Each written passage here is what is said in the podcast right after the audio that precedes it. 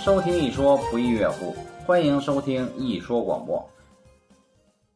叶老师，我最近啊正在读这个《中庸》，中庸好啊，但是我看到这个头一段啊，有些地方呢还是不太理解。嗯这头一段我给您念一下啊：嗯天命之谓性，率性之谓道，修道之谓教。道也者，不可须于离也，可离非道也。这是头一段啊，虽然很短，但是呢，很多地方不是特别理解。嗯比如说第一句啊，这天命之谓性，这个天命是指的是什么意思？嗯。首先啊，咱们先说说这个中庸，它实际上对咱们中国整个几千年的历史影响是最大的一本经典。嗯而且咱们传统的那些被称为经典的著作有一个特点，就是第一章第一段是最为重要，他们既是提纲挈领的，也是全篇的思想核心。所以说，这些所谓能称为经典的文字，不夸张的讲，我们要是把第一篇研究透了，就可以完毕了，就可以哦，结束了。这第一段它的寓意非常深远。呃什么叫天命呢？天命之谓性，率性之谓道，修道之谓教。道也者，不可须于离也，可离非道也。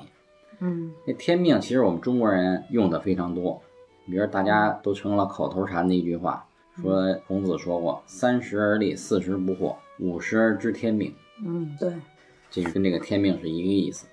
还有一句话叫做来自于《周易》的一段话啊，说“嗯乐知天命，故不忧”。那天命是什么呢？你看孔子他说的这个，说是对自己的一个写照，实际上是普世性的，对于全人类来讲都适合的这么一个人生阶段性的一个描述。嗯他说：“五十有五，志于学；三十而立，四十不惑；五十而知天命，六十耳顺，七十从心所欲，不逾矩。”嗯到了五十，也就是说这人啊，年到半百的时候，人生过了一半的时候，嗯谁都会知天命。什么意思呢？也就是说，我们人生嘛，它到了你一半的时候，你已经不年轻了。这个时候你能干什么？你的本位在哪里？嗯你这此生来是干什么来的？嗯，基本上这个脉络就已经很清楚了。哦，是不是可以理解为就是我这个使命感？对对对，嗯你是来干嘛的，已经很清楚了。嗯这个不一定说是每个人都有这个分工伟业啊，就像嗯那个伟人似的有丰功伟业。其实我们每一个普通人都有自己的使命，对吧？嗯也许我们的使命就是生儿育女，把他嗯培养成人，这就是我们此生最大的使命。嗯不要瞧不起这个，实际上这个是人类最伟大的一个使命啊，嗯就是繁衍后代，教育好我们的后代，这是让我们的生命延续。嗯其实对于绝大多数，这地球上有七十亿人，恐怕有六十九亿多都是这个使命。嗯大家不要说觉得这个这这算什么呢？这就是基本就是活着吧，不要这样去悲观的、消极的去想。嗯所以说，人到了五十岁的时候，人生过了一半的时候，就很容易清楚一个脉络，我们此生是来做什么的。嗯，那您说这天命之为性，这个性是嗯，天命之谓性，就是说你此生来的任务，就是你的性格，就是你的性情，就是你的心性，就是你心底里想要的那个东西，你最真实的那个东西。其实我们每一个人啊，脑子里头有很多很多的想法，嗯后人把它粉饰成所谓理想啊、抱负啊、美好的愿望啊等等的，这都是我们后人的粉饰。嗯。我们脑子里的东西不一定是你真心的东西，不一定是你心里的东西。那《中庸》里边这个“性”，天命之谓性，它指的是你真心想要的东西，嗯。不是说你真心想要的东西，就是你嗯。还是你本来那个本来的任务、本来的天性、本来的天命当中来的这个你心性自然的流露。嗯。比如说，所有的母亲都会爱自己的孩子，嗯。这就是母亲这个角色的天命，她流露出来的心性就是对孩子无条件的爱，就这么简单。嗯，那下一句那个率性之谓道呢？这个率性之谓道，就是所谓率性，率性啊，就演变成现在我们一句俗话，就是索性。嗯你可以把它念到索性。你看我们俗语当中就说啊，这个事情很棘手，哎呀，我考虑来考虑去，索性我就这样去做吧，索性就这样去干。嗯实际上我们考虑过没有？考虑过，非常周全的考虑，前后左右上下东南西北全考虑过了。嗯，但是最后你要迈出这一第一一步的时候，实际上什么的逻辑、什么道理都没有了，就是索性这一下，嗯索性这一下就站在道上。嗯举个简单的例子吧，我们把它还原成生活。比如说，妈妈给我们做了一顿饭，啊，有十盘菜，有的时候我们拿着这筷子就踌躇不定，哪个都好吃嗯啊。你说红烧肉也好吃，米粉肉也好吃，炒这个蔬菜也很好吃，做豆腐也很好吃，嗯咱弄得我们都很没法下筷子了。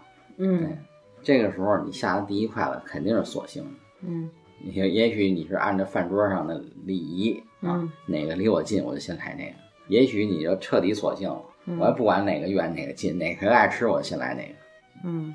不管你是怎么样，反正你第一筷子肯定是索性的，那么这个第一坏的，您说就是这个道，就是道，哦就是道。就你应该做的那个，嗯，所以说你说这个一桌子菜十盘菜，你是应该先吃哪个呢？嗯实际上是反过来，你吃了哪个，哪个就是你应该先吃的，这就是索性。这就符合于道的。对，这种符合于道是彻彻底底的，没有痕迹的，嗯非常自然而然的，它没有逻辑在里边。你说你先吃哪盘菜，先吃哪个，嗯有逻辑吗？嗯过后问你，你可以能说出一大堆理由来啊。嗯我为什么先吃离我最远的那盘呢？是因为实在我是最爱吃那个，嗯而且妈妈呢看到我像小孩一样不顾餐桌的礼仪，这样去狼吞虎咽吃，她会很高兴，嗯，所以我就这样去做。这都是马后炮，你可以说出一大堆理由来，写一篇散文都可以。但实际上在那一刹那是没有这些的，嗯。这就是所谓的率性。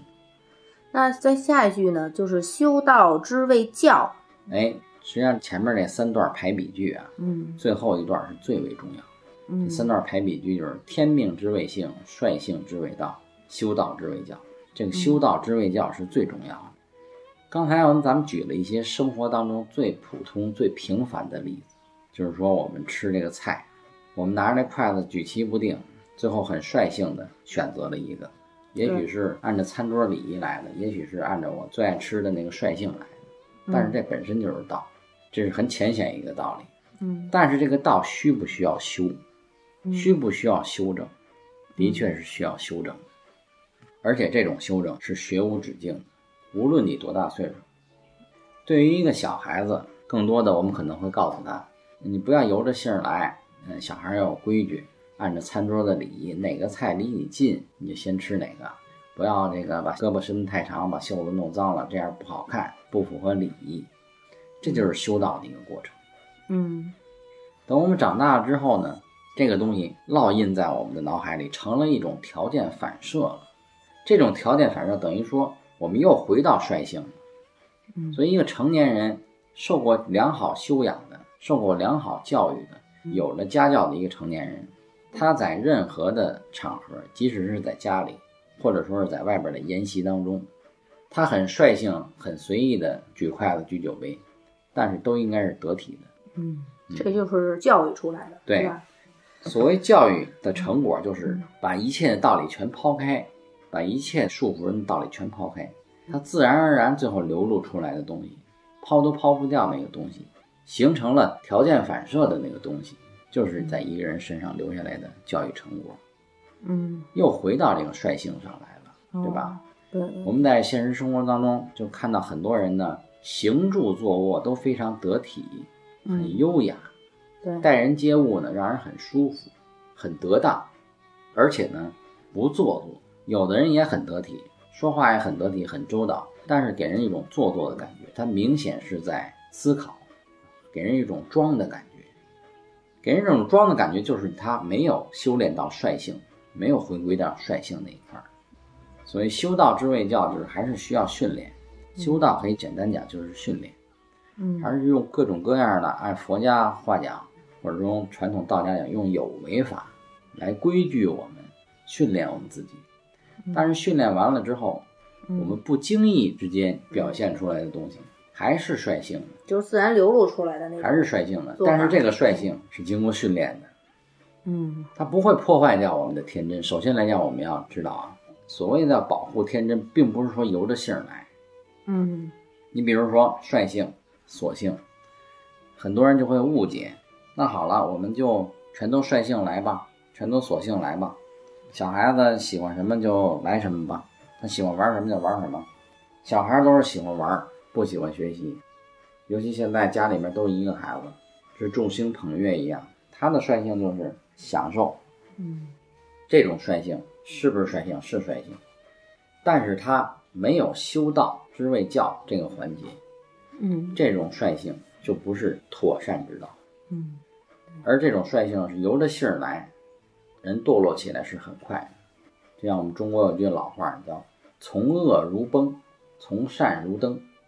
一个人要想通过修道或者对自我训练，提升自己的人生境界，提升我们的生命质量，就像登山一样，一步一步的，是很辛苦的。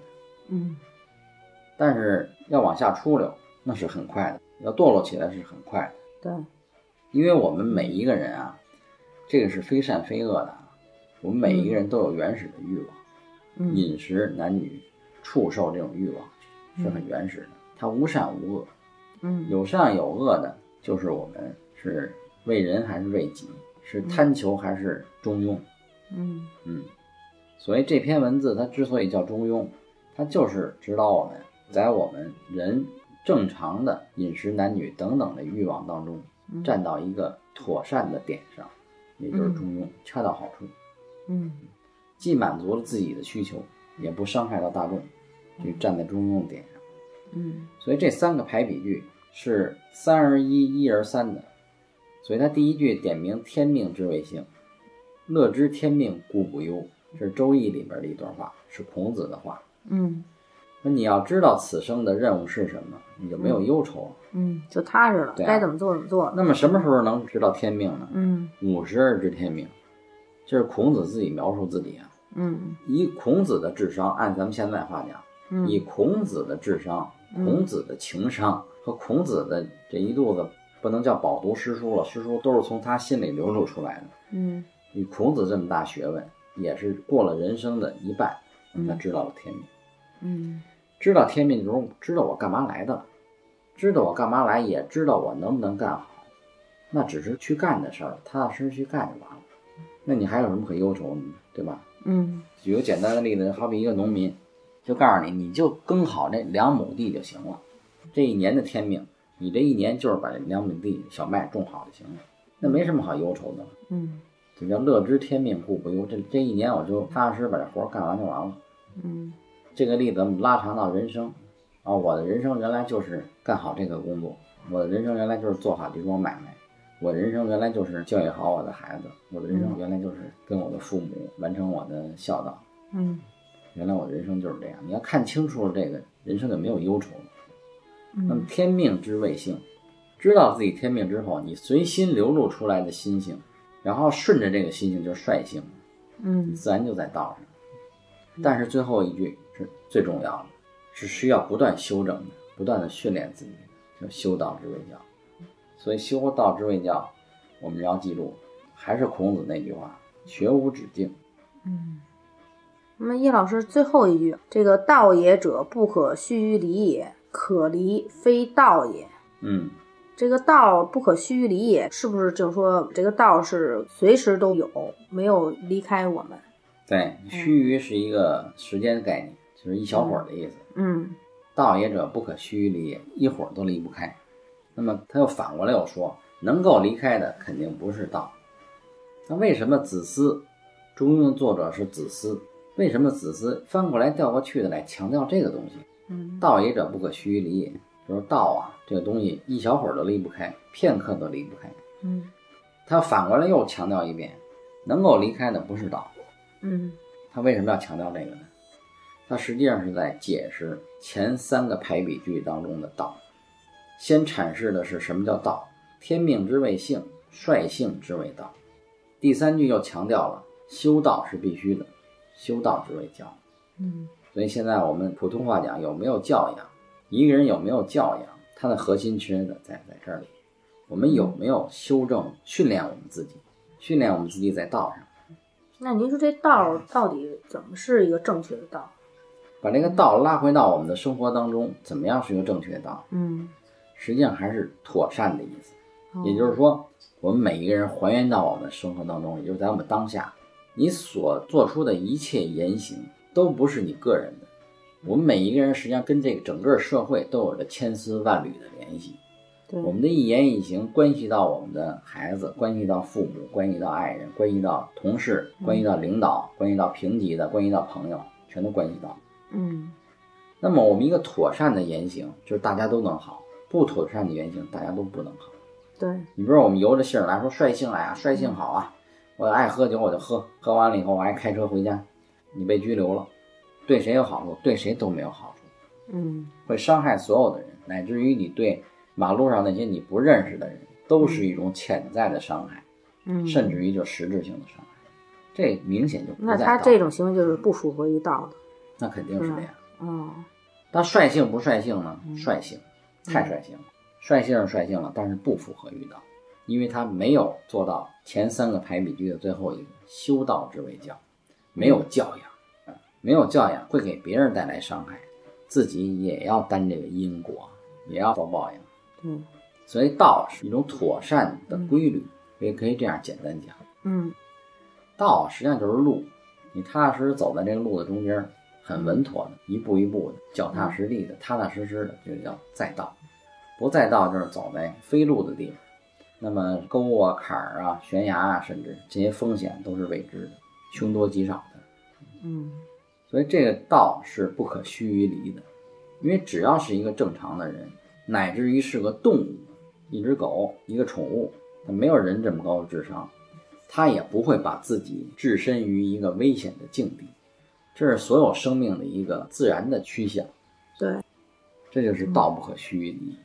比如说，我们还原到我们每一个人来讲，我们所做的一切社会活动，实际上都是在维护着我们的安全感。嗯，包括我们每个人都想去多挣钱，当然说你挣钱挣太多了，反倒是生烦恼。嗯但是我们为什么这么努力的去挣钱，在生活上努力，实际上是在获取一种安全感。对对对，这种就是实际上我们自然而然的都在趋于道，都在趋于趋向接近这个道。嗯所以说，从这个意义讲，我们是片刻都不能离开这个道的，因为道能带给我们安全感、保障感、依靠感。哦，那可离非道就是能离你能够完全抛开的，就不是在道上。那肯定就不是道。我们还原到生活来解释这段话，就能把它的道理理得很清楚。所以我们不需要把我们古圣先贤留下来的这些文字啊，给它高推圣境，觉得这个东西啊很高远，离我们很远了。它是圣经啊，很多人都是说那四书五经是中国的圣经，好比是基督教里的圣经。这个比喻是一点都不为过，嗯的确是这样子的。但是圣经并不是说给圣人看的，反过来，圣经是圣人留给凡人看的。嗯既然它是留给我们凡人看的，那就是我们凡人的生活的提炼和提取。嗯我们就把它的意思广泛联系到我们的现实生活当中来，我们这样去学习它、去理解的，才有现实的意义。对对对。您说这个，既然这个道也者不可须于离也，那么就说明我们每个人都是有道的。对，这个道是自然而然就产生的，还是说需要这个修炼？来就有，本有的。那您说，比如小孩儿刚出生，小孩儿他去到妈妈那儿喝奶，它是一种自然条件反射，这种先天的这种东西，它也算是道吗？当然了，他喝奶就是为了自己的生存，为了自己的生命，获得这个，这本身就是不可须于离的一种，它很妥善的一个行为。嗯嗯。那要这样，我们每个人其实都在道上，都做的很有道，那还用去修这个道吗？对，这是个问题。既然我们人人有道，我们还用不用修？嗯当然用修，必须要修。那附带而来的又一个问题，我们修什么？嗯实际上用现代汉语来说，我们修道就是提升自己的生命层面。嗯我们来看，动物就比我们的生命层面要低，嗯他们也有思想，但是他们的思想要简单得多。一言以蔽之，他们的生命层面比人类要低。那我们再还原到我们现实生活当中来，我们人类，人人人平等，众生平等，这是讲的我们生命的本质，这是讲的我们每一个人都有道，一个文盲也有道，一个乞丐也有道，一个坏人也有道。嗯，就动物有动物的道，人有人好人有好的道，啊，对，坏人有坏人的道一。个坏人为什么有他的道？他也是率性而来的，只不过他这个率性是没有教养，没有修道之谓教，哦，从小养成了很多坏习惯，很自私，嗯最后走向了犯罪的道路，最后受到惩罚。嗯那么一个品格高尚的人有修养，他也没有拘束自己啊。一个有修养的人，一个很有绅士风度的人，他并没有拘束自己，嗯，相反，他的心灵是更自由、更开放的。对，这就是生命的层面提升了、升华了的结果。因为现在很多这个社会有一种声音，有的人说我毕生的追求就是自由，嗯对，很多人都是这样。我们要追求自由啊，我就受不了管束。有人很极端的就无政府主义，就是说嗯为了反对而反对，就反对一切束缚自己，他认为是束缚自己的东西，嗯包括来自于官的，用我们传统的这个名词来讲，现在来讲就是政府，或者说哎呀我我就上不了班儿，谁管我我就讨厌谁。嗯，在家里他一定也受不了他亲生父母的管束，对，所以小的时候叛逆，大的时候无政府主义，嗯美其名曰我在追求自由。实际上这就是有了率性，他没有修道，最后遭报应的，倒霉的还是他自己。嗯你看我们中国这汉语说官，官是管你的，这官稍微变个调儿就是管。嗯一个人要是没有人管，表面上是很自由，嗯实际上会很惨的。嗯有事儿没人管你，嗯从小没有父母管你，嗯，管是一种约束，但是管也有辅助的意思。呀对。我们每既然我们每一个人的一生都是一个社会的人，必须要跟这个社会发生千丝万缕的联系。所以说，你的一生的责任就是在这个社会当中要接受管理，也要去管理别人。对，自然而然的，就像我们传统的儒家思想，为什么总是强调孝道？实际上就是回归到家庭当中来。嗯嗯，在家庭当中，我们要接受来自于上辈人的管理，这种管理肯定是良性的。为什么说肯定是良性的？因为我们的父母作为一个子女，不管你觉得来自于你父母对你的管束是恰当不恰当，让你舒服不舒服，但是他们一定是爱你的，他们一定是出于好意、出于善意的。嗯那么在这个善意、好意、爱的基础上，不管这种管束给你什么感觉，它是实际上是对你进行了一种训练，就修道之谓教的训练。即使不恰当的，最起码它让你学会了服从，学会了妥善的去处理这种关系，学会用恰当的方式呢去交换自己的意见，都是有意义的。嗯如果我们要一味的对抗，我就不听，因为你说的不对，我就不听，我就要由着性儿来。嗯无一例外，古今中外的例子无一例外是不吉祥的。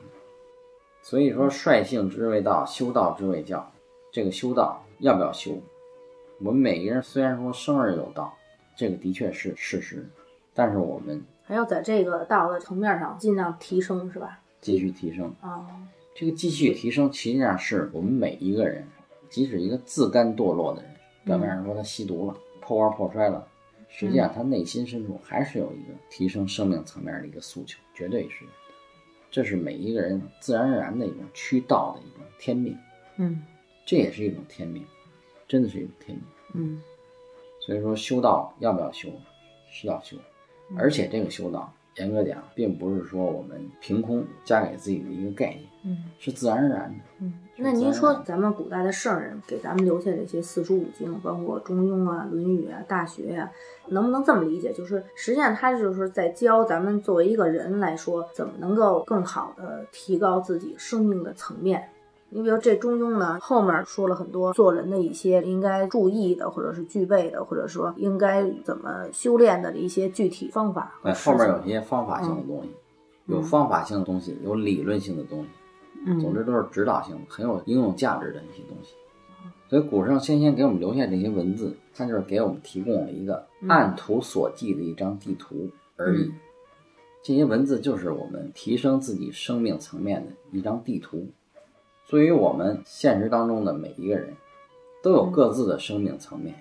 嗯也许有的人看这篇文字，哦，原来我就是这样的，他也是拿到地图了。但是学无止境，嗯，我们每一个人在这中庸这片地图里边，都能找到自己的要走的路，它的价值就在这里。嗯实际上，这些圣人啊，孔子也好，子思也好，他们活泼泼的，也一点都不教条的，他们也不认为自己高高在上，他们也没摆出自己高高在上的态度，没有这个姿势，嗯，很亲切的。他只是给你描述了一幅景象，一个境界。嗯，看懂的人自然心领神会，高高兴兴照着去做；看不懂的人就继续看不懂吧，继续糊涂下去。但也是告诉他一条路嘛，让他知道有一个这种生命层面嘛。对，是这样。一句话，圣者行之，愚者配之。所谓圣者行之，是明白的人按着他去做去走，按图索骥嘛。圣者行之，愚者配之。看不明白的人，有的去远离了他，有的人觉得这个很好，拿它当做配饰了。有的人每天都要读它，好不好？好。但是还是当做一种配饰啊！我读了四书五经，我读了佛经，我天天都念，我还做早晚课呢，我就比你强，强不强呢？看你能做到多少，看你能按图索骥走了多少，而不是说当做一种配饰。嗯，我们都说金银财宝生不带来，死不带去。你带一颗一百克拉的钻石，等你死那天你带得走吗？带不走。但是你念了一肚子四书五经，真主安拉你也念了，圣母玛利亚你也念了。到最后的时候，他们能帮得上你？看你拿到他们给你留下的地图之后，你按照这张图走了多少路，实实在在的，脚踏实地。对对对。今天跟叶老师真是受益匪浅啊！以后呢，还是有机会，还是跟您再继续把中庸之后的这些再继续的学习一下。好，咱们就按照中庸上面说的“天命之谓性，率性之谓道，修道之谓教”，我们各自努力。修道之为教。好，谢谢您。